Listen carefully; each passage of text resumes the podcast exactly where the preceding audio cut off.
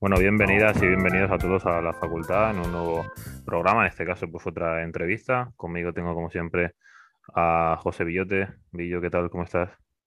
Hola, muy buena David y hola también a todos y todas las que nos escuchan. Bueno, eh, tenemos que decir que hemos hecho un pequeño eh, parón, un pequeño descanso forzoso, porque no, no ha sido por vacaciones este mes de, de agosto, sino que bueno, hemos tenido pues compromisos y muchos trabajos, sobre todo de cara a septiembre y demás. Entonces, bueno, pues tenemos que pedir perdón por eso. Por otra parte, creo que estamos viendo que la entrevista, la última que subimos, que por cierto es verdad que también fue, bueno, no fue entrevista, fue un episodio sobre divulgación histórica. Eh, ¿te acuerdas? El último que subimos fue el de mujeres en los libros de texto, Eso es, sí. en concreto en educación secundaria, que está funcionando muy bien, la verdad.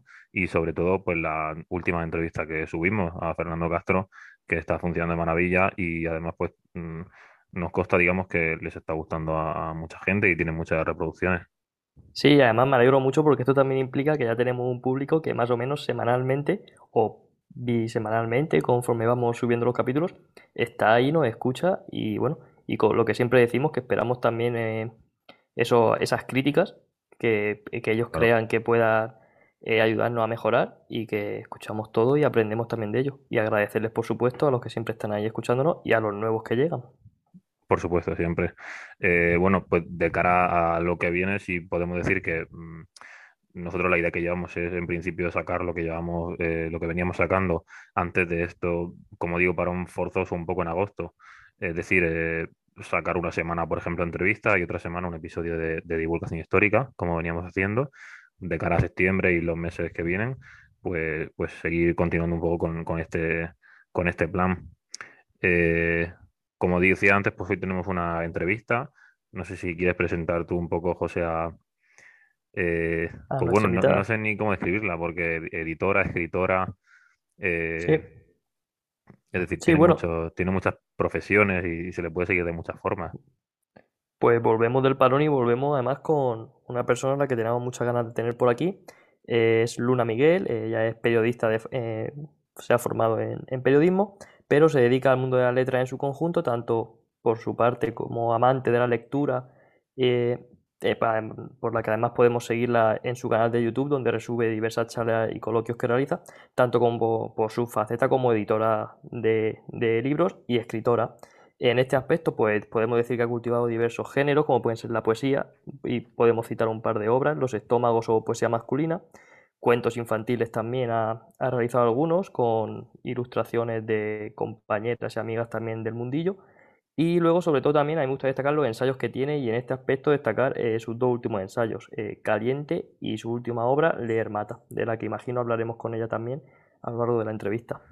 Pues sí, un librito eh, muy cortito, además, que ha sacado hace poco en, pues en Bastardilla, en la Caja Books, casualmente, eh, pues prácticamente la misma vez y la misma editorial que Fernando Castro, que entrevistamos hace unas semanas, que también sacó a pie de página también en Bastardilla. Entonces, bueno, tenemos muchas ganas de hablar con ella de ese libro y, pues como dice, le vamos a preguntar por, por muchos otros.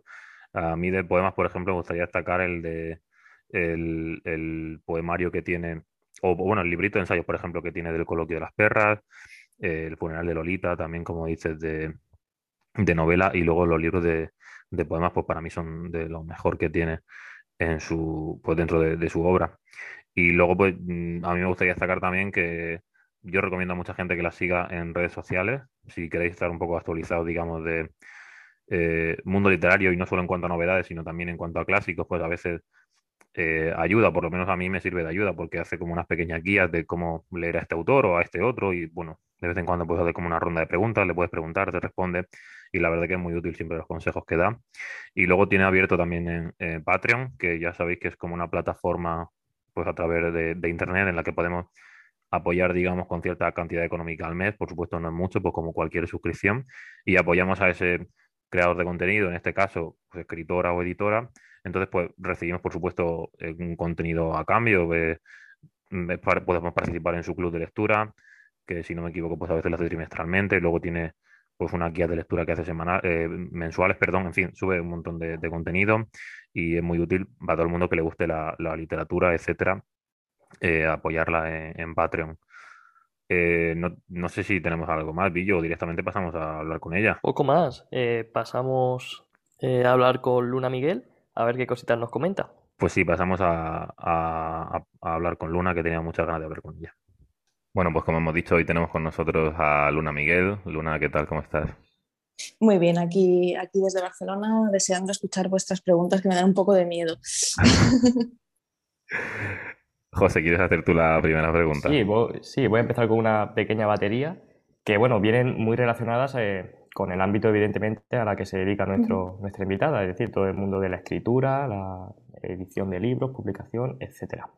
Y, bueno, la primera es una, pues, que todos nos hemos hecho, creo, a lo largo de, de nuestra vida, de cuáles son, que es que cuáles son aquellos libros que han marcado nuestra vida. Porque es verdad que las personas vamos pasando por diversos momentos, que bueno, también en la adolescencia es un proceso de cambio, luego cuando llegamos a nuestros 20 años, 30 años, hemos sufrido bastantes cambios.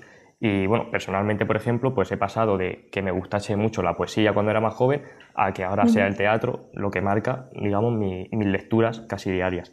Entonces, bueno, esa por un lado, que es que cuáles son los libros que han marcado tu vida. Y en relación a esta, también quería preguntar eh, una cuestión que está de moda últimamente y es si se puede separar al autor de su obra, no ya solo a personajes que escribe, sino a cualquier celebridad, ya sea del mundo de las artes, de las ciencias, etc. Porque eh, me viene a la, memoria el caso, si no me equivoco, de Pablo Neruda, con su hija Malva, creo recordar que se llama, una chica que nació con, creo recordar que se llama hidrocefalia, y bueno, a la que su padre desatendió completamente y luego bien que seguimos citando a Neruda como un referente que evidentemente dentro del mundo de las letras es, mm. pero quizás en otros aspectos deja mucho que desear. Entonces ahí la pregunta si se puede separar el autor de su obra. Estas dos preguntitas para empezar. Ostras, pues difícil me lo ponéis. Eh, mira, yo creo que puedo responder a las dos, incluso juntas, porque eh, yo realmente el libro que me cambia la vida, por así decirlo. Y es una expresión que odio un poco esa, libros que te cambian la vida, eh, porque yo creo que eh, la vida siempre sigue siendo la misma, verdaderamente, ¿no? Eh, lo, único, lo único que tenemos es de repente pues otras herramientas o, otras miradas, otras maneras de, de comprender el mundo que nos rodea gracias a estas lecturas. Pero sí que es verdad que dentro de mi ADN lector y, dentro de mi ADN de escritora, yo no existiría sin el mayor escritor macho eh, que se me viene a la cabeza, que es eh, Bukowski. O sea, Charles Bukowski para mí fue fundamental, porque yo sin él no leería y probablemente sin él no escribiría. Eh, hay muchos libros que han pasado a, definir un poco eh, mi, trayectoria como lectora y como escritora. Podría citar muchísimos, como has dicho, ¿no? hay muchas etapas a lo largo.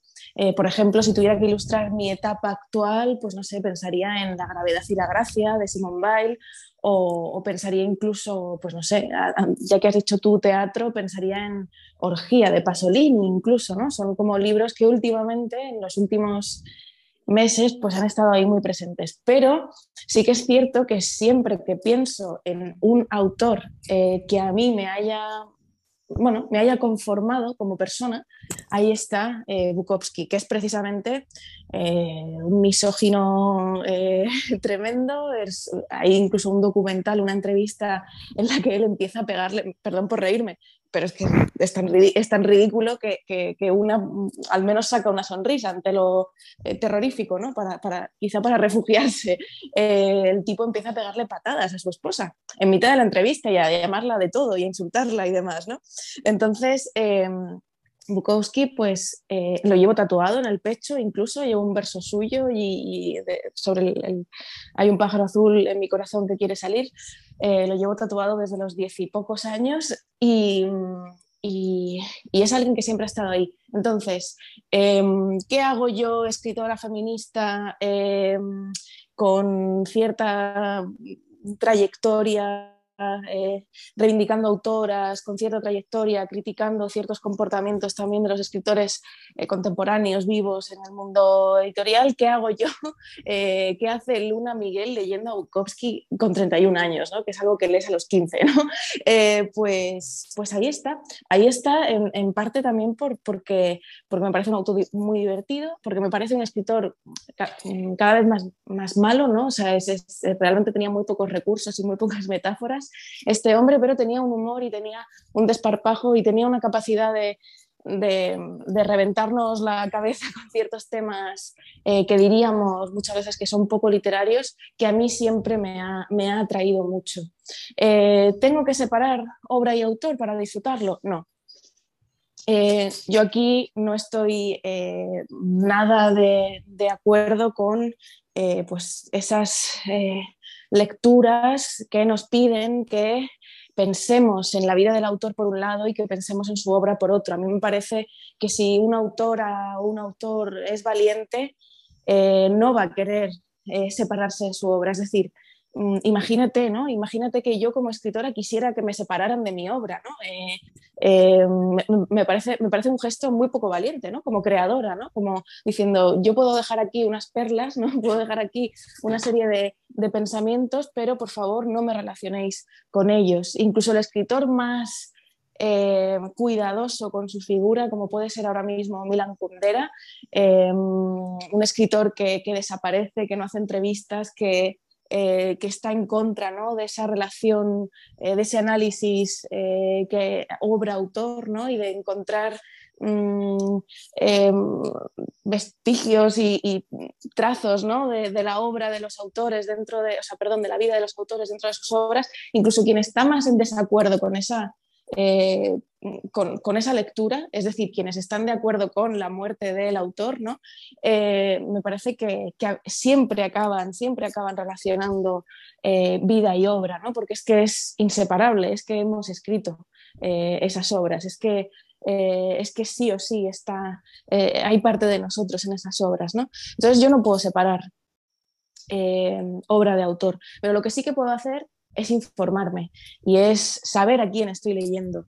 Voy a buscaros, eh, si no os importa, una frase que, a mí me, influyó mucho de, una escritora ecuatoriana que se llama eh, Mónica Ojeda, eh, que es fascinante ella, y el otro día recuperé un tuit suyo de hace ya un montón de tiempo que dice, para mí es importante saber que Flannery O'Connor fue racista. No voy a dejar de leerla por eso, pero cuando lea sabré a quién leo. Es importante que leamos desde un lugar de conocimiento y si ese lugar afecta a mi lectura, con gusto me dejo afectar. Em, me parece que, ella, Mónica Ojeda, hablando de, Flannery O'Connor y su racismo, eh, puede aplicarse muchísimo, evidentemente, a cualquier otro artista y su machismo, que es un poco por lo que me habíais preguntado. Has, sacado antes, Luna, un concepto que, yo mm. quiero, no quiero dejar pasar por alto, que es el de la figura del escritor macho. Em, hace poco, bueno, veía yo, creo que es, en YouTube, creo que lo subiste tú misma, un, coloquio, ¿no? Con, con Sara Torres. Sí. Eh, hablando también de su último libro, de lo que hay que por cierto es un libro espectacular. Hemos contactado con ella también. A mí es que ha sido uno de los libros que más me ha gustado en lo que, en lo que va de, 2022. ¿eh? Es, es, fascinante, sí, sí, Y ella en general me mola muchísimo. Sí, yo hemos, hablado, eh, hemos estado hablando con ella en un par de ocasiones y la queremos invitar. Bueno, está más que invitada, por supuesto.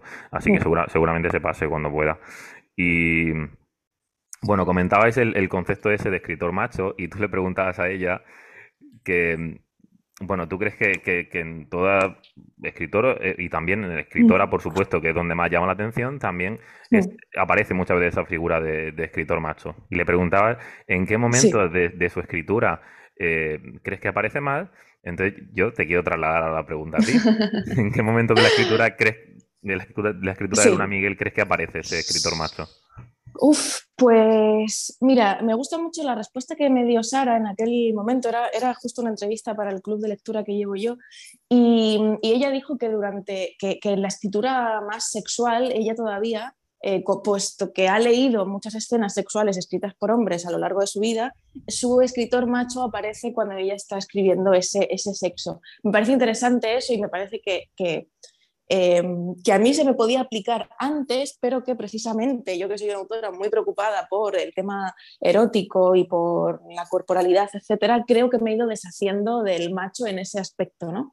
Pero sí que es verdad que lo macho creo que a mí me parece no sé si es tan visible, me gustaría pensar que no es tan visible luego en el texto, pero sí en, la, en el proceso de escritura. Es decir, em, soy eh, muy celosa eh, y a mí me parece que los celos extremos son muy macho. Eh, soy muy celosa a la hora de escribir, no me gusta enseñar lo que estoy escribiendo hasta que está escrito. Eh, no sé, o sea, no, sabría muy bien cómo desarrollar esto más allá, pero, pero ahí hay como algo de los celos de escritora, ¿no? del, guardar, del, quedarse con, con, eso ahí, ¿no? que, que me parece que, que es como un procedimiento muy, muy machuno en ese sentido. Y luego, por otro lado, eh, la elaboración también de la bibliografía. Y esto sé que, que, me pesa también por, por la gente más, por los académicos que me rodean, ¿no? Eh, y yo creo que la academia, que hay más macho que la academia, ¿no? entonces, entonces em, mm, eh, desde, yo siempre he sido una apasionada de crear pequeñas bibliografías y guías de lectura para, para los demás, pero ahora es como que siento, me siento desnuda y me siento frágil y me siento vulnerable si yo no me he parapetado con una bibliografía potente, eh, porque siento que me van a decir pues que, em, que no soy inteligente, que no he leído bien, que, que, no, que, bueno, pues eso, que no soy una lectora lista o una escritora em, con, inteligente, ¿no? Entonces, mm, creo que esa elaboración de una bibliografía que respalde mi trabajo es una herencia muy, muy machuna, ¿no? Cuando no tiene por qué ser así, no tiene por qué ser así necesariamente, ¿no? La bibliografía no es... La bibliografía es el trabajo, eh, es el recorrido que hace una mientras, mientras se informa para escribir. Mm, este, enseñar la bibliografía, mostrar tanto la bibliografía, ponerla tanto sobre la mesa es casi como una especie de medirse las pollas, ¿no? Eh, y, eso es un gesto eh, profundamente macho ¿no? Eh, que, me parece que, que, yo he heredado o que yo he trabajado últimamente, pero también por ese miedo, ¿no? Por ese miedo que me miren y me digan, no, es que esta, esta tía es tonta porque no, no lee bien, no sabe, no conoce a los clásicos o lo que sea, ¿no? Es decir, ese refugio, eh, ese ponerse el, chaleco antibalas de la bibliografía, eh, me parece que es lo más eh, macho que hay en mí. Y Luna, ¿podríamos decir que eres la protagonista de tus propias obras? ¿Eres para ti misma una musa? ¿Apareces reflejada en lo que escribes? A ver, evidentemente lo autobiográfico siempre ha estado ahí desde desde el comienzo, Em, no, no, sé si soy la protagonista, pero sí, sí que estoy presente y sí que eh, mi presencia acompaña a, todas las reflexiones y a todos los personajes y a todas las eh, experiencias o ideas que cuento. Es decir, em, evidentemente mm, hay un peso muy grande del yo, pero también es un yo frágil, ¿no? Eh, es un yo que está ahí dudando constantemente, no es un yo de certezas, ¿no? Em, creo que, hay más peso de, dependiendo también de la obra, ¿eh? pero, pero hay más peso de, me gustaría pensar que hay más peso de ciertas ideas que eh, de mi propia experiencia, que es muy sencilla, o sea, poner, mm, ponerse en el, o sea, hablar de una misma realmente es aburridísimo, porque la vida es siempre igual, quiero decir, la vida eh, no, es que estén pasando cosas alucinantes todo el rato y, o sea, realmente ponerse a una misma ahí es ponerse a una misma aprendiendo, ¿no? Mm, no sé si me explico. Entonces, eh, no sé si tanto, o sea, yo obviamente no, no creo tampoco en la figura de la musa, eh, pero sí que es verdad que yo estoy ahí como observadora y como, eh, y como contadora de historias, de cosas que están a mi alrededor. Eh, no soy tanto la protagonista como la acompañante de todas esas historias. bueno, mm, conocemos muchas facetas, digamos, de, tu escritura o muchos digamos, eh, género, ¿no? Porque pues, has cultivado desde, pues, desde los propios diarios, incluso adolescentes, que, bueno, en, blogs en primer lugar, luego, por supuesto, pues como poeta también conocemos esa faceta tuya, como novelista también, eh, como ensayista, por cierto, con el último libro de, de Leer Mata en Bastardilla. Eh, ¿Hay algún género que no te apetezca nada volver a hacer ahora mismo? O que, o que, no hayas hecho todavía, pero no te apetezca nada hacer. Mira, me cuesta mucho eh, y la literatura infantil. Escribí un cuento que, se llama Hazme volar, lo hice con Laia Arqueros, que es una ilustradora eh, muy amiga, y, me pareció eh, cansadísimo, cansadísimo. O sea, mm, escribir para niños es lo más cansado que hay. O sea, me parece, admiro muchísimo. Normalmente tenemos como muy Mm, poco en cuenta ¿no? a los escritores de literatura infantil, a los autores de literatura infantil y sobre todo a las autoras, ya, ya ni te cuento, de literatura infantil. Eh, mirad cómo nos hemos burlado tantas veces ¿no? de, una Gloria Fuertes ¿no? por ser la escritora de los niños. ¿no? O sí, ¿no?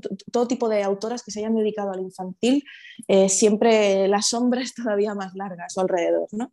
Em, pero es que cuando yo, mm, cuando me han propuesto pues escribir un cuento o, incluso cuando desde el colegio de mi hijo me han propuesto ir a hacer una lectura a la clase de, algún cuento clásico por la semana del libro, por San Jordi o algo así, eh, es muy cansado dirigirse a los niños. Pero has, sido alguna vez, Luna?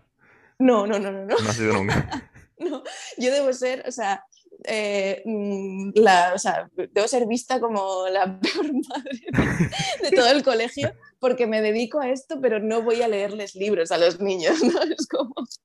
Eh, y siempre que llega San Jordi y todo eso, intento escaquearme de todas las actividades porque es como, no, a ver, yo a mi hijo le, le hablo de libros y le leo libros todo el año. Esta semana dejadme descansar. Entonces, eh, me, me, cuesta mucho, ¿no? Como, como ese, eh, quizás porque solo tengo un hijo, entonces esta cosa del hijo único, aprendes a hablar a un niño en particular y entonces a lo mejor hablar al resto de niños te cuesta más, pero, pero insisto en que, en que no, sé, no sé en qué lugar ponerme para hablar con, con los niños, no sé desde qué lugar hablar. Y, incluso me ha sido más fácil Em, hablar a niños no nacidos, es decir, cuando, por ejemplo, gente cercana ha estado embarazada y tal, y yo he escrito algo para, para esas personas, eh, me era más fácil hablar a la idea futura de esa persona que de ese, bebé, ¿no? que al, al, al, a los niños mismos eh, ya vivos y ya vivitos y coleando. ¿no? no sé por qué hay algo que, que, me detiene. Entonces, es un género, eh, el de la escritura infantil, eh, de la escritura para niños o, yo qué sé, la poesía para niños, los cuentos infantiles, que, que me da muchísimo miedo y que sé quizá también es esta cosa, mm, el, machista que una lleva dentro, ¿no? De, Puede ser. Joder, eres, madre, deberías saber escribir para niños. Pues no, no sé hacerlo, ¿no? Y entonces ahí hay como un miedo que no, que no sé cómo superar. Y Luna, comentabas eh, este tema de la lectura con tu hijo, en el ámbito privado en este caso. Sí. Y quiero que nos, todos nos retrotraigamos a nuestra infancia y en este caso tú eh, nos comentes hasta qué punto ha sido importante la influencia de tus padres y el entorno en el que has crecido para que te hayas desarrollado de esta manera como profesional, ya no solo como persona, sino también como profesional. Eh, bueno, fundamental. Justo y, de hecho, de hecho hasta, hasta a veces, mm, ahora que estoy revisando, procuro revisar de vez en cuando antiguos cuadernos, antiguos diarios míos de adolescente. Y últimamente no sé por qué me metí mucho en 2006, 2007, ¿no? los 16, 17 años. Em, y en esos cuadernos eh, me sorprendió mucho a mí misma porque llegué, llegué a escribir algo así como, no sé vivir, mis padres me han enseñado a vivir eh, a través de los libros eh, ¿qué voy a hacer cuando sea adulta y me encuentre con la realidad? O sea, yo me decía eso a mí misma a los 17 años, ¿no? Eh, ¿Qué voy a hacer cuando salga de los libros y me encuentre con la realidad, ¿no? Ostras, pues creo que todavía no lo he hecho. Quiero decir, joder, trabajo en la industria editorial y escribo libros y mi vida son los libros. Es decir, no he sabido salir de ahí. Eh, ese mundo que crearon o que me, que me dijeron que estaba ahí, que era el de la literatura, eh, y que tanto miedo me daba en ese, en ese momento, ¿no? porque me parecía eh, contrario, fíjate, me parecía contrario a la vida real. Mm, eh, todavía no ha salido de él.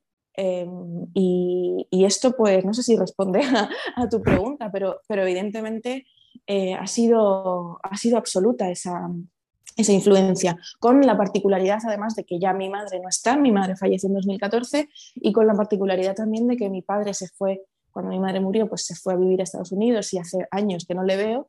Em, y además mi padre, hablamos poco, pero cuando hablamos y yo intento hablar con él de libros, él ahora mismo eh, eh, le es imposible leer, eh, se deprime cuando abre un libro, porque le recuerda mucho a su vida anterior y entiendo que a su amor anterior, ¿no? Y a su vida con mi madre y a su vida eh, como profesor de literatura, etc. Em, entonces, claro, esos dos referentes también se han perdido eh, para mí y las dos personas que me enseñaron a leer mm, ya no están. Y, entonces eso también crea como eh, esa, esa, vida, esa vida real, esa vida real es precisamente haberles perdido. Eh, Luna, en el último libro, que es bueno, un, breve ensayo, ya hemos dicho en Bastardilla, se llama Leer Mata, eh, intentabas resumir un poco o, mostrabas como distintos tipos de, lectora. Pues enfermiza, por ejemplo, bulímica, eh, amorosa, en fin, somática, en fin, varios tipos. Em, ¿Esto crees que va por épocas? Es decir, tú, por ejemplo, has pasado por, por todas las épocas. Eh, según el, momento en el que te pille, pues eres un, tipo de lectora a otra, según también el tipo de libro que estés leyendo. Eh, no, yo creo que no. O sea, es, ese tipo de, lectora mm, eh, me servía a mí para llegar a la conclusión, o sea, eran, eran distintas, o sea, esas, ese tipo de lectoras, la lectora amorosa, enfermiza, etcétera, mm, creo que eran etapas que yo iba mostrando de, una misma, de un mismo proceso lector hasta llegar a, una, a, un nombre definitivo. ¿no? Yo creo que, que mi tipo de lectura siempre ha sido una lectura absolutamente somática. ¿no? Yo somatizo lo que leo, acabo de deciros ¿no? Eh, lo que escribía yo a los 17 años sobre Mm, ostras, la, literatura no me permite vivir, ¿no? Eh, o sea, somatizo desde, desde el minuto cero, ¿no? Eh, y, he sido una lectura somática desde ese momento. Solo que para llegar a, ese, a esa conclusión, pues una va viendo todos esos, todas esas otras etapas. Sí que es cierto lo que tú dices de que también dependiendo del libro, una se coloca en una posición o en otra, ¿no? Eh, por ejemplo, no sé, ahora eh, ahora que he estado eh, todo el verano leyendo, releyendo, bueno, y descubriendo muchas cosas que yo no sabía de Vladimir Nabokov para mi club de lectura que hemos estado leyendo Lolita, pues eh, me he sentido un poco también lectura amorosa en el sentido de, em, de que esa, esa, esa relectura de, un autor al que yo ya he leído muchas veces y que me ha acompañado durante muchos años, eh, me hacía casi, casi como pensar en, Nabokov como en un familiar, ¿no? por así decirlo, ¿no? Era como volver, bueno, dice, lo dice Virginia Woolf, ¿no? que releer es volver a nuestros momentos más felices. Entonces eh, ahí yo me sentía un poco lectora amorosa porque de repente había una familiaridad en esa lectura eh, y una familiaridad con el, con el escritor y una familiaridad en mi relación con esos libros que estaba releyendo por decimocuarta vez en el caso de Lolita, em, que, que, me hacía sentir ese, ese amor, ¿no? ese amor por, eh, por el autor al que yo estaba, el que yo estaba manejando, ¿no? Una familiaridad, por así decirlo, lectora familiar en este caso, ¿no? Pero Otro tipo de lectora.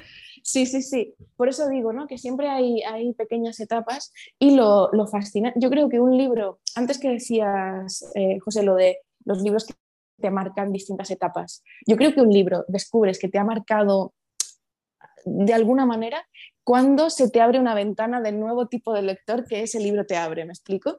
Em, pues por ejemplo, no sé, me pasó con Simone Weil, la que me he mencionado antes, eh, cuando empiezo a leerla, de repente empiezo a cuestionarme cosas de mi fe y de por qué he sido siempre atea y de pero ¿qué pienso verdaderamente yo de la mística y no sé qué? Entonces de repente fui una lectora mística por primera vez en mi vida, ¿no? Eh, porque todo lo que yo había negado, ¿no? Eh, relativo a la fe, de repente esa autora me lo estaba cuestionando eh, cuando yo ya soy una señora que ya se supone que ya tengo muy decidido, muy decidido lo que pienso ¿no? con respecto a, a lo divino. ¿no? Entonces, pues sí, yo creo que se van abriendo distintas puertas, pero siempre mi, mi, mi, gran mal, mi gran enfermedad es esa lectura somática. Yo creo que hay una pregunta obligada, Luna. Si, si leer mata, no leer. Eh, creo que te destruye. ¿En qué sentido? Sí, no. Eh, bueno, mm, yo creo que aquí leer es una palabra que se aplica a, o sea, que, se puede ampliar a conocer en general, ¿no?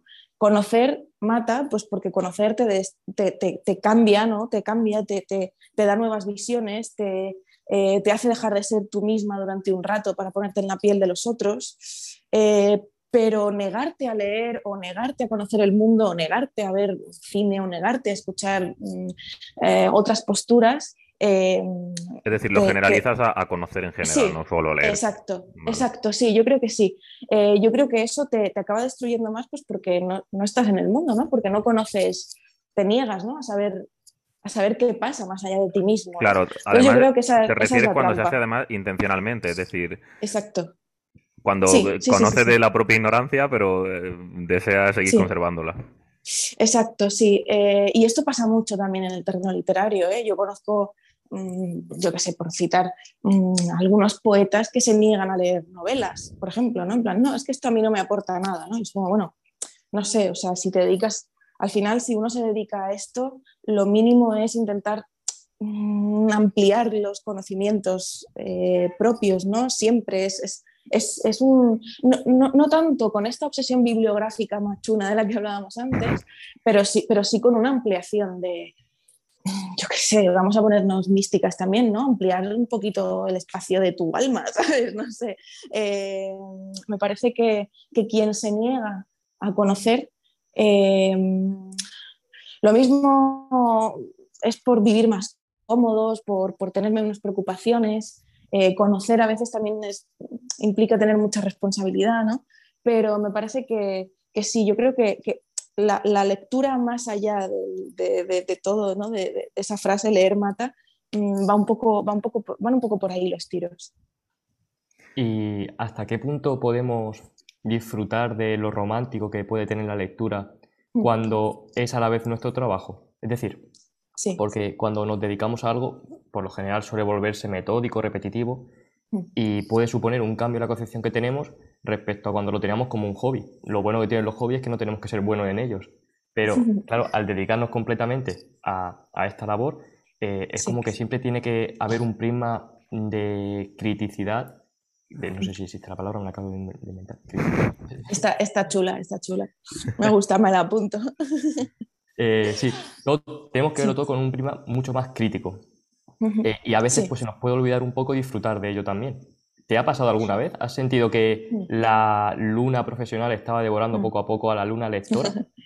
Sí. Eh, el otro día estuve en una entrevista con bueno, unos chicos del canal este de YouTube de Engrama, que es de, de psicología y tal, y estuvimos hablando de libros y salud mental, que son dos temas que a mí me interesan mucho, claro. Y eh, por ahí iba un poco la pregunta que me hicieron y la respuesta al final fue, creo que, o sea, me, perdón por la autocita, ¿no? Pero dije algo así como que, que para mí la lectura ya no era inocente. Mm, y creo que, cuando lo dije así de primeras, dije, ostras, no he reflexionado sobre esto, pero lo estoy soltando aquí, ¿sabes? Eh, que es lo que pasa muchas veces, ¿no? En, entrevistas y demás, ¿no? Que de repente una pregunta te hace llegar a sitios a los que tú sola no habrías llegado. Em, y entonces como que me sentí un poco vulnerable en ese momento porque digo, no sé qué estoy respondiendo realmente, ¿no? Pero luego lo reflexioné y pensé, ostras, es que es verdad, es que yo ya no leo Em, es que ya no distingo eh, placer de obligación y viceversa.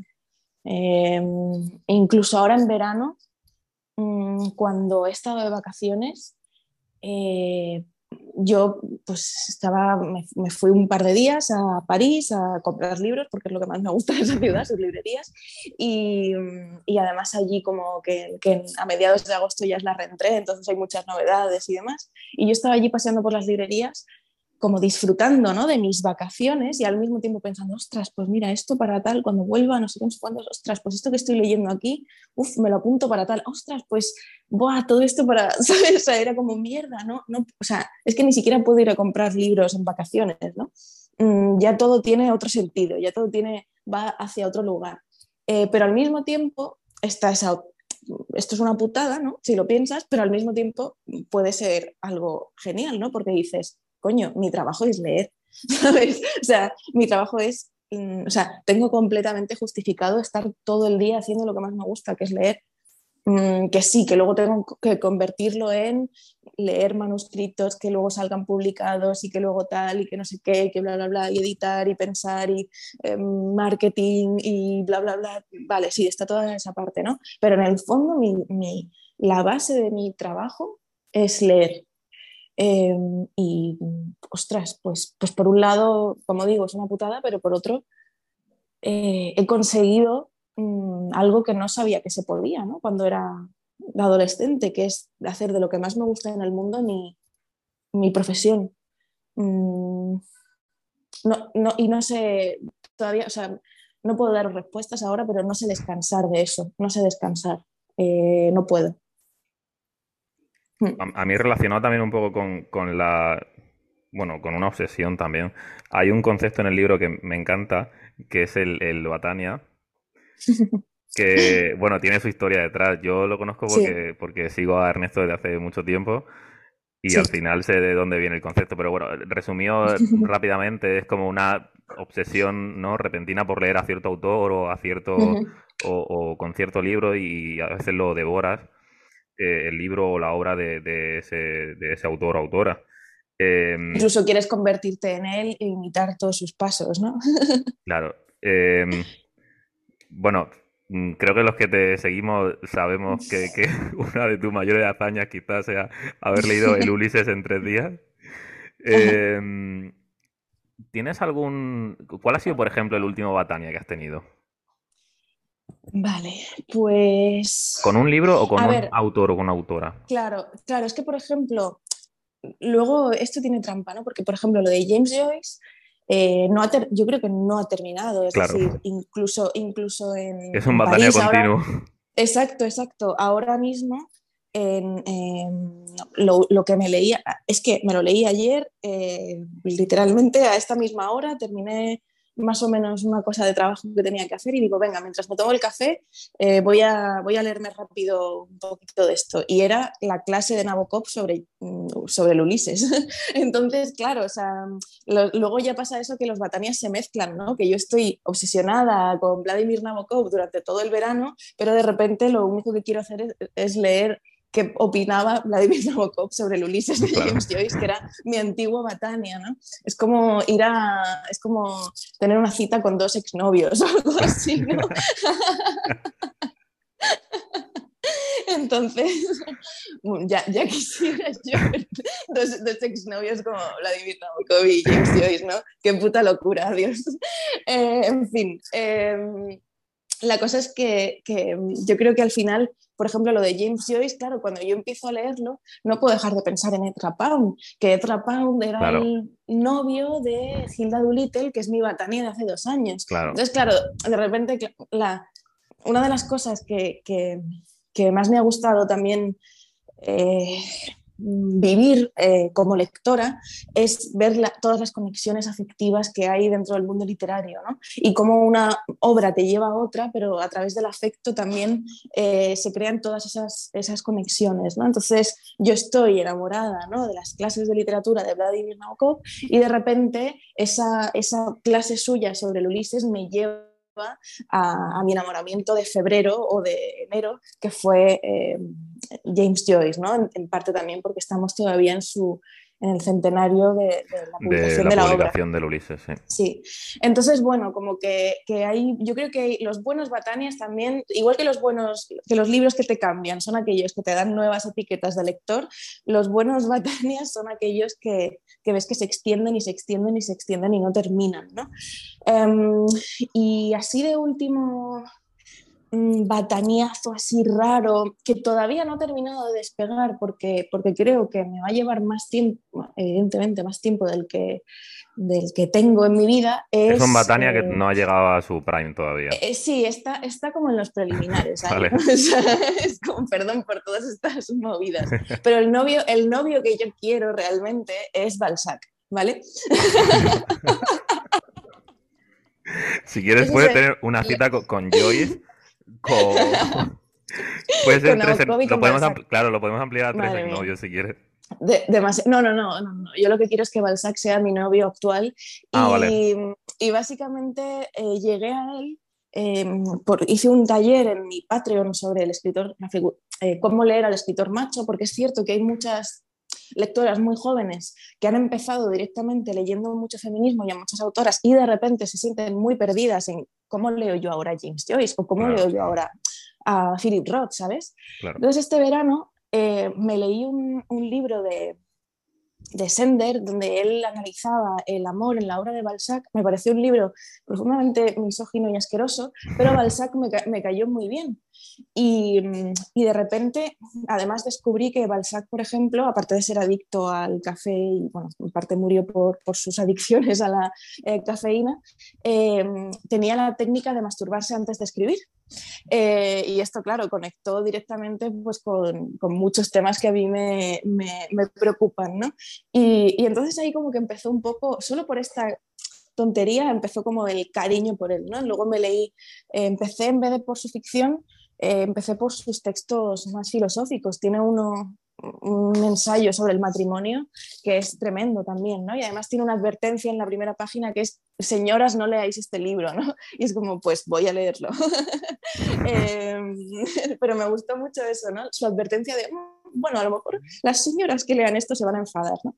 Entonces, em, yo que amo las casualidades, eh, fui, como decía, a París hace poco con Ernesto, porque él está escribiendo la segunda parte de su trilogía platónica, eh, que, que sucede en París, además. Entonces eh, fuimos buscando el Templo de la Amistad, que es un sitio en el que se encontraban ahí pues, todas las escritoras sáficas a, principio del siglo, a principios del siglo XX y lo, era donde vivía Natalie Barney, que es una escritora pues, que le ha influido a él mucho para la creación pues, de esta segunda novela suya. ¿no? Y de repente no pudimos entrar en ese templo de la amistad y nos pusimos a dar vueltas por esa calle y tal, porque ya estaba cerrado, porque ningún vecino nos dejaba entrar, no podíamos verlo. Eh, perdona, Luna, nos estabas diciendo, nos estabas contando algo del último viaje que hiciste a París con Ernesto también, que estabas intentando entrar al Templo de la Amistad. Sí, sí, bueno, pues estaba, estaba imposible porque es como, básicamente el Templo de la Amistad es un templetillo que hay en un... Pero está como en un, cementerio, ¿no? No, no, no, no. Es ah, es un, jardín. Es un jardín dentro de un edificio eh, en, pues en el pues, en la zona de Saint Germain de, ah, de, París, ¿no?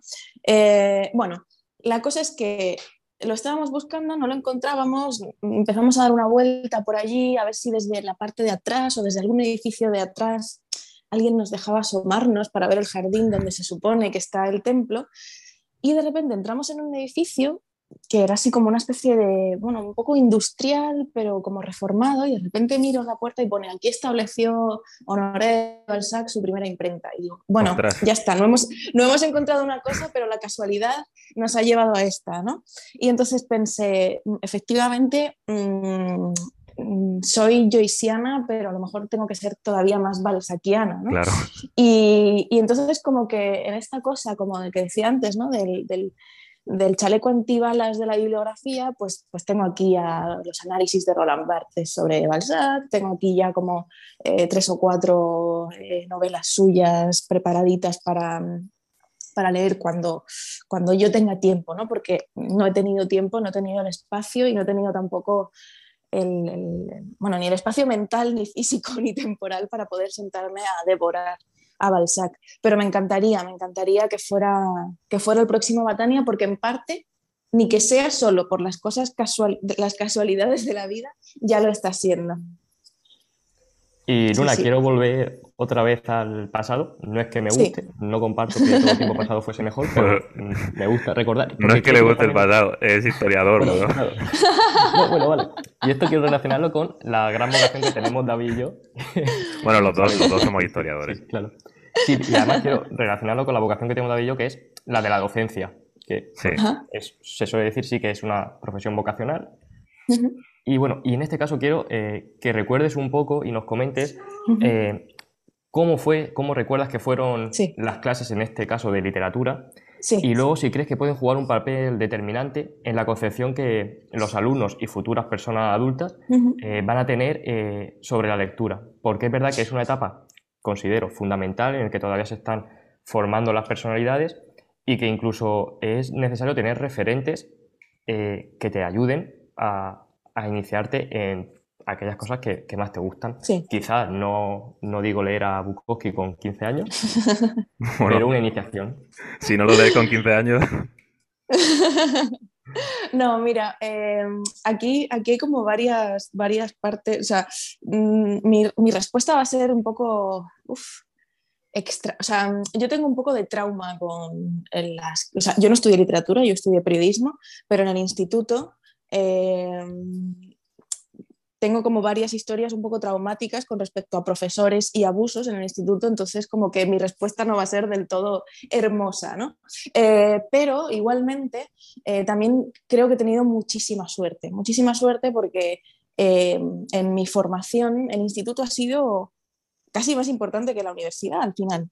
Eh, y, creo que fue la época en la que más aprendí también, insisto, ¿no? porque yo tuve mucha suerte de estudiar en un instituto público de Almería bilingüe, cuando entró toda la fiebre ¿no? de lo bilingüe, eh, pues creo que yo empecé el instituto cuando, en el 2002 o algo así.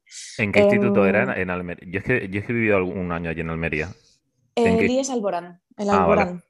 Sí, entonces en este instituto teníamos, y en el resto de España todo el mundo tenía cosas bilingües en inglés, pero nosotros nos pusieron en francés. Vete tú a saber por qué. Supongo, supongo que ya se estaba ahí gestando mi batania balsaquiano. ¿no?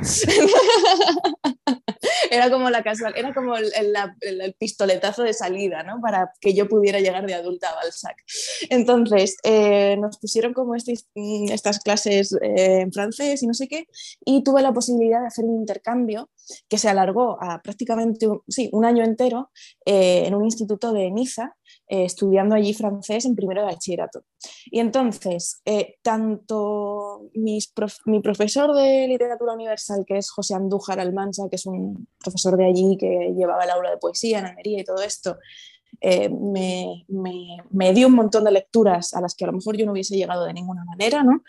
cuando ya en segundo de bachillerato hice literatura universal y la, importancia ¿no? de estar en Francia estudiando allí eh, a Víctor Hugo, a, bueno, de todo un poco, ¿no? de todos los clásicos franceses un poquito ahí mezclados en primera bachillerato, para mí fue importantísimo porque de otra manera no hubiese conocido, o sea, en, en, España ya nos cuesta que nos enseñen un, trocito de Lorca, pues imagínate ¿no? que te enseñen algo mm, de, de lo que se hacía fuera, ¿no? Entonces, eh, insisto en que yo he tenido mucha suerte porque he tenido esas dos visiones. ¿no? Pude estudiar literatura francesa en el instituto y pude estudiar mm, algo de literatura española en el instituto también y además mi padre era profe de lengua en un instituto, por lo tanto él me daba todas las claves externas ¿no? para llegar a cosas eh, que no eh, que, que, en mi día a día como alumna de literatura eh, de lengua y literatura, pues yo no, yo no habría accedido, ¿no?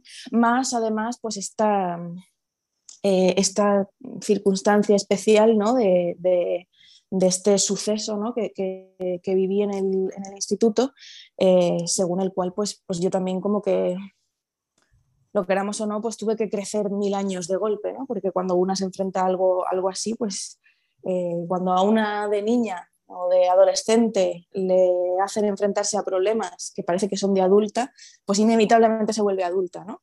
Entonces, eh, ya digo, mm, fueron, unas, fueron unos años muy particulares en mi formación y creo que en esos años aprendí más que después en los años de, universidad. Em, yo tenía una, pregunta, Luna, pero no puedes justificar la respuesta, ¿vale? O sea, no sé si has visto, eh, porque yo creo que yo creo que tú no lo has hecho. Bueno, no lo sé. Eh, por, Instagram, que muchas veces eres activa en Instagram y bueno, sube mucho contenido. A mí la verdad que, me es muy útil eh, muchas cosas, muchas recomendaciones que hace. Pues sí que me son muy útil. Creo que no has hecho el, no sé si has visto, es que no sé cómo se llama esto, la cadena esta que hay de, ah, fotos como de, de las tres personas. ¿Tú lo has hecho? Sí, lo he hecho, lo he hecho. Ah, lo no lo he visto. Lo hice, claro, es que lo hice como, como el primer día o algo así. Yo ah, creo que nadie, o sea, como que... ¿Y quién pusiste? es que te iba a preguntar a mí me por encantan, eso. Me encantan estas cosas de las fotos. Por eso me extrañaba que no lo hubieras hecho. ah, pues claro, que evidentemente sí, lo has hecho. Sí, no, porque, porque ya digo, lo hice como uno de los primeros días y luego yo creo que cuando pasó a Twitter fue cuando ya la gente se empezó como a, a volver ah, más loca, ¿no? Es decir, que la gente ya no solo lo compartía en Instagram, sino que en Twitter también, ¿no? Y yo creo que ahí es cuando ya petó y viralizó a muerte. Eh, yo puse eh, Cersei de Juego de Tronos. Sí, ostras. porque, porque mira, aplicado, bueno, no, no lo voy a explicar, ya está. Eh, puse también... Bueno, no, si quieres, yo es que, ¿sabes lo que yo te, yo te quería preguntar? O sea, en vez de, personajes en, en general, que, que, si quieres nos lo puedes decir porque yo no lo he visto. yo te iba a preguntar por tres autores o autoras. Vale, vale. Bueno, te termino Pero bueno, sí, claro. Puse, puse el, eh, Jope, el personaje este es que no me acuerdo ahora cómo se llama, de, del viaje de Chihiro. Ay, sí. El, Pero yo, vamos, yo el nombre no eh, me voy a acordar tampoco. Eh, no. ¿Se llama Sin Cara, puede ser? O algo así. Bueno, no sé, es como uno, uno, de los monstruitos más míticos. El que va con ella en el tren, básicamente. Sí, sí, sí. bueno, el de la imagen siempre famosa que sale de. Exacto, exacto. Ese, ese me, no sé, siempre me ha traído mucho. Y luego puse tuve que elegir entre algún vampiro mítico y puse algún vampiro Spike de ah, ya sí, sí que lo vi. Ay, sí lo vi. Sí, porque últimamente estás como subiendo muchas cosas de vampiros, Luna. Sí, es que me encantan. estás, muy aficionada también a las series de vampiros. Eh, sí, empecé. Yo siempre, siempre he sido muy fan de todo lo vampírico y entonces eh, ahora mismo estoy uno de los personajes de la novela que estoy escribiendo está obsesionado con los vampiros y entonces pues en mi formación un poco para la novela pues quiero intentar ver todas las series posibles. He visto mucho anime, o sea, en anime, o sea, series japonesas de vampiros hay ¿Ah, mm, pero miles y miles y miles, o sea, son tremendas. Y, en Netflix hay muchísimas también, ¿no? básicamente, si pones si pones vampiros en Netflix, te salen todas estas, todos estos animes. creo que es. Hmm, sí, Castlevania también es sobre vampiros. Sí, bueno, hay, hay como eh, hay un montón que, merecen la pena. Y simplemente es eso, ¿no? Es, es, una figura que a mí me gusta mucho. Eh, mm, todo lo vampírico es muy don Juanesco también, ese, ese, ese, hombre sobre todo, ¿no? que tiene que alimentarse una y otra vez, la el concepto de la repetición. Eh, bueno, no sé, me parece que, que, que es una figura fantástica de las que más me, de las, bueno, de las que más me atraen, vaya. Y, por eso puse a Spike también, ¿no? Porque me parece que es muy divertido ese, ese vampiro. Y luego tres, si tuviera que elegir tres escritores eh, que tienen un poco mi mood actual, pues pues es que no lo sé, supongo que los tres que he dicho me parecen bien. Eh, eh, ya que he estado dedicando mi verano entero al escritor macho, pues solo puedo elegir a hombres ahora mismo. Ah, sí. pues yo pensaba que ibas a. ¿Te digo, ¿Te digo quién pensaba que ibas a elegir? Venga, dime. Yo, mira, yo pensaba que ibas a elegir, eh, pues una de ellas, Alejandra Pizarnik. puede ser, puede ser también. Y también se me hubiera ocurrido, eh, Iris Murdoch, por ejemplo, también hubiera pensado que quizá lo hubiera dicho. Sí, sí. Bueno, mira, a ver, obviamente esas son las escritoras a las que me gustaría, en cuyo mood me gustaría. Claro, es que muchas veces, es que muchas veces el reto creo que es un poco lo que, lo que al final muestra, ¿no? es lo que eres, sino lo que aspiras al final, claro. Exacto, sí, no, y a lo mejor si tuviera que ponerle para cerrar ese trío, eh, pues no sé, mm, se me ocurre últimamente he estado también un poco volviendo a leer a Susan Sontag y yo creo Ah, que serían tres, tres maravillosas ¿no? para, para poner ahí. Pero sí que es cierto que he estado, en, en serio, he estado todo el verano. eh, no, sé, no sé cuándo publicaréis la entrevista, pero ahora mismo estamos a 20. eh, El no miércoles que viene, ¿eh? creo. Creo que es Pues, 31. pues mira, ya o sea, será ya el finalísimo y yo todo mi verano de verdad lo, lo he dedicado a, releer, a, releer a, escritores hombres que tenía muy olvidados, ¿no? Eh, y a pasármelo como una cría mm, releyendo sus barbaridades, ¿no? Philip Roth, madre mía. Eh, entonces, entonces ahora mi mood es ese, mi mood es ese, mi mood es muy eh, señora, señora escritor macho, ¿no? Por así decirlo. Lectora macho, ¿no? Eh, ahora mismo. Y, mm, pero estoy deseando ya que llegue septiembre y poder deshacerme de este peso. Salir del bucle. sí, sí, sí. Eh, oye, Luna, se me ha ocurrido antes una pregunta, eh, también, Sí. también relacionado con, con todos los viajes, que a, mí las, las fotos que subes, lo- iba a decir las Sí. fotos que subís, no, las fotos que subís Sí. no, porque Ernesto no tiene redes sociales, las fotos que subes. Eh. Algunas me parecen muy interesantes porque al final, a mí, bueno, a, lo- a los dos nos gusta mucho viajar y, y, claro, muchas veces anoto pues algunos lugares que no son tan comunes que visitáis vosotros y que si no fuera por este tipo de contenido, pues al final no llegas a ellos. Entonces, por ejemplo, este que nos has contado. Eh, lugares así, pues no, no, Sí, si tú pones que, que ver en París, pues evidentemente no te hablas del tiempo de la mitad de los primeros. Entonces, claro. pues he visto que últimamente has estado en, en, en París, nos has contado, en Nápoles también hace poco, puede ser, Sí, en, sí, sí. en Dublín también.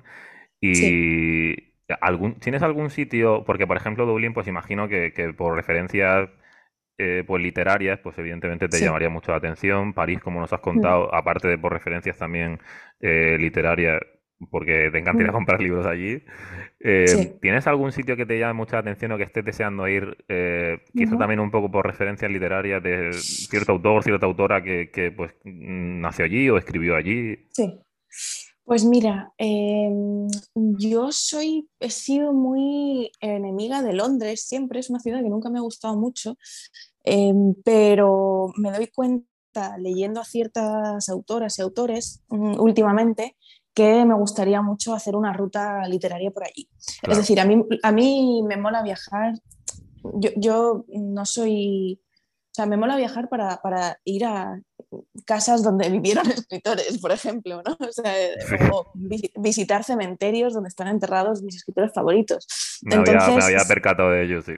Claro, o sea, yo viajo un poco así, ¿no? Y, y incluso cuando no, eh, cuando no lo busco, mm, sucede, ¿no? Yo, por ejemplo, la primera vez que fui a, a Rumanía, fui a un festival en Sibiu, eh, en Transilvania. Claro, Transilvania, tú te imaginas cosas pues como fantásticas todo el rato, ¿no? Por, por Claro. lo que tenemos ahí como en nuestro Tienes a Bram Stoker ahí, claro. Exacto, ¿no? Ten- por nuestro imaginario, eh, pues de, de esta, de esta otra parte de Europa, ¿no? Mm. Eh, y entonces, cuando yo llegué allí, unos amigos que hice me hicieron un viaje en coche por ahí para ir a ver unos bosques y unas- unos castillos viejos y unas cosas, y de repente llegamos al pueblo en el que había nacido eh, Emil Cioran.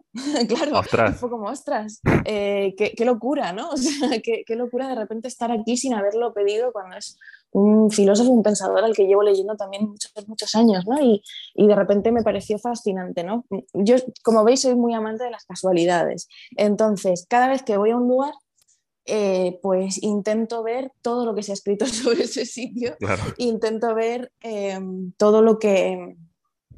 Eh, todo- todos, o sea, qué, pasos de antiguas autoras o autores puedo seguir yo por allí, ¿no?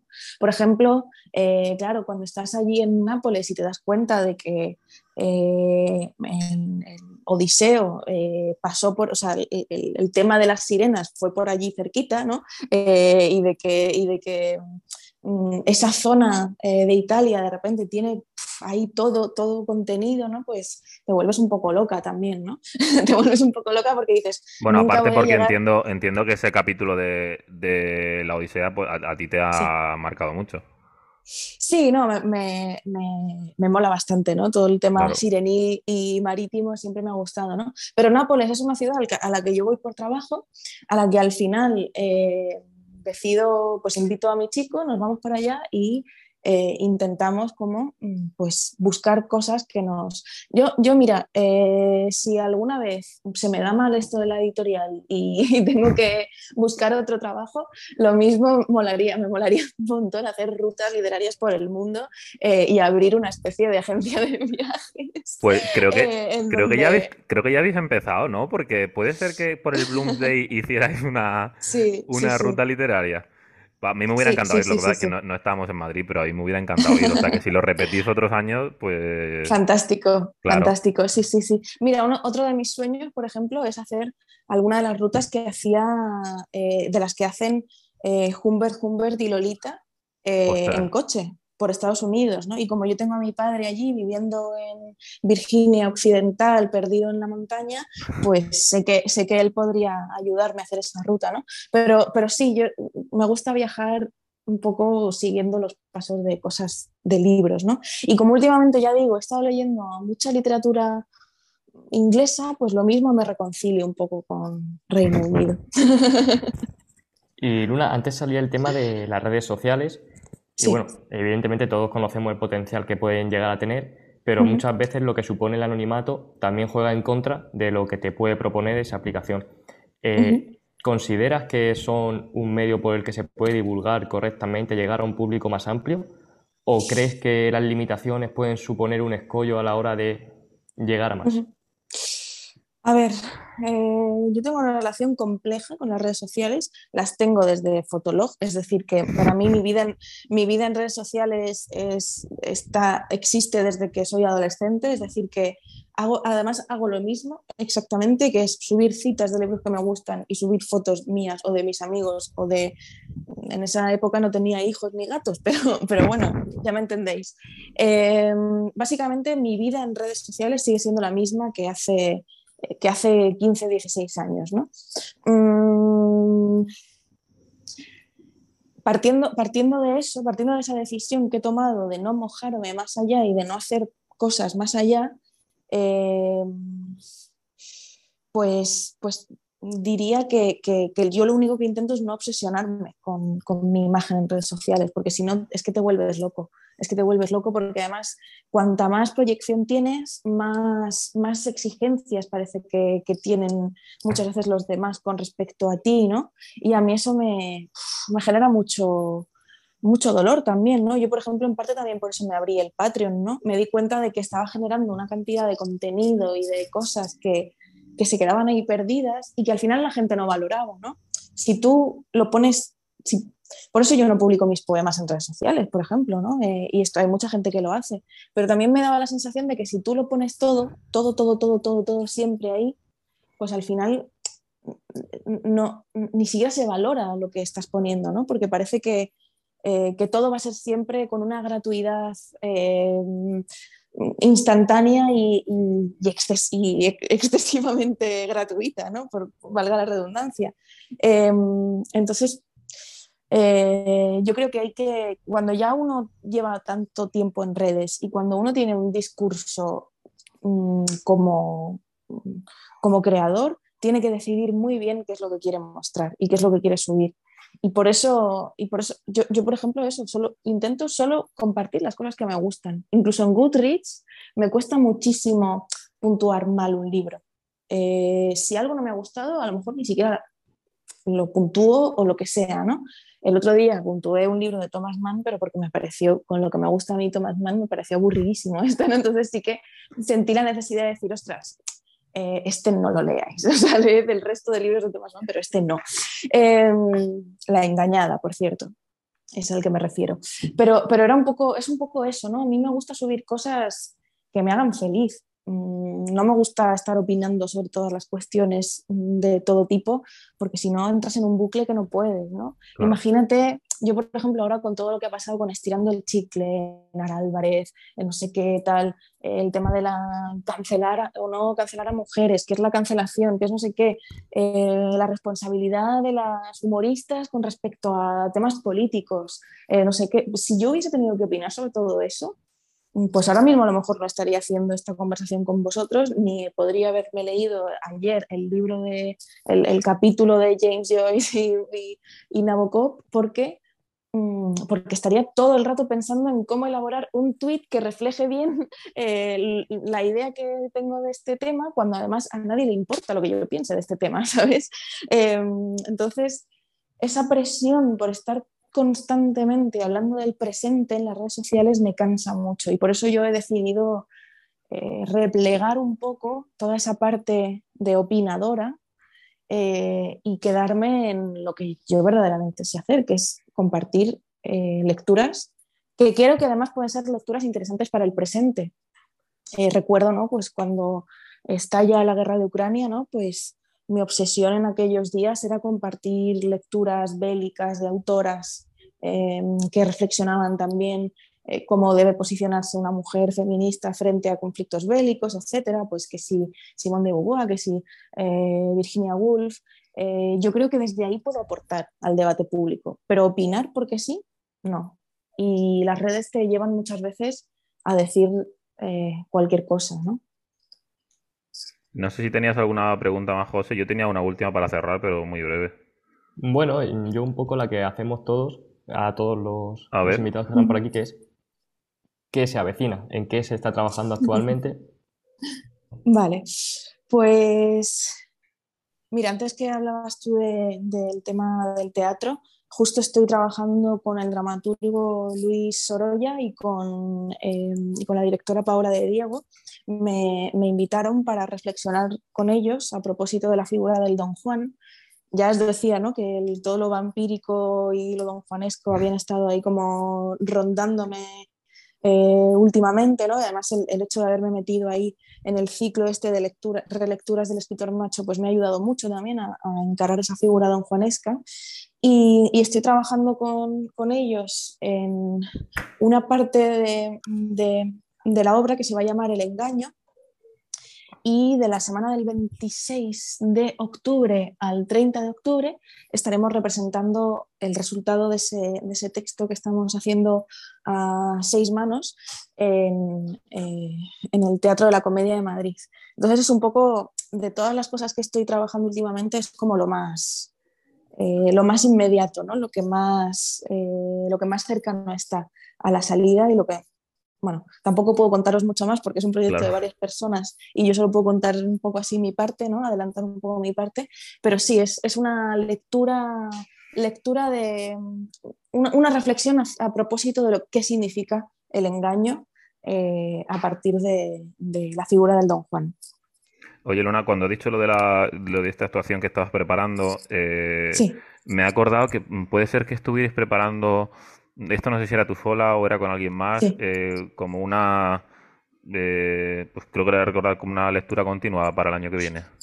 Sí, eh, esto es, esto lo haremos en Conde Duque, supongo que ahora en septiembre lo presentarán en la programación del año que viene, de 2023 será en abril de 2023 en Conde Duque y no es una lectura continuada en voz alta, porque eso no, eso eso no me interesa, es, es una lectura, es una mm, eh, es la representación de la muerte de la lectora, ¿no? Es un poco como un más allá de leer mata, eh, pero llevado a la performance, donde yo estaré 48 horas leyendo sin descansar en, sobre un escenario, pero leyendo para mí, para mis adentros. Es decir, ah, uno, puede, uno puede ir en, esta cosa que hablábamos también de las redes sociales y de la sobreexposición y demás. ¿Quieres ver a la lectora? Pues aquí está leyendo, ve a verla, ¿no? Ve a verla. Incluso tú te puedes sentar allí a leer con ella, ¿no? Leerás más tiempo que ella, leerás más páginas que ella o, menos, ¿no? Y, y es una invitación un poco a un reto colectivo también, ¿no? ¿Pero tienes decidido, Luna, lo que, lo que vas a leer o, Todavía no, todavía no. A ver, me está tentando evidentemente Las ilusiones perdidas de Balzac, que es un libro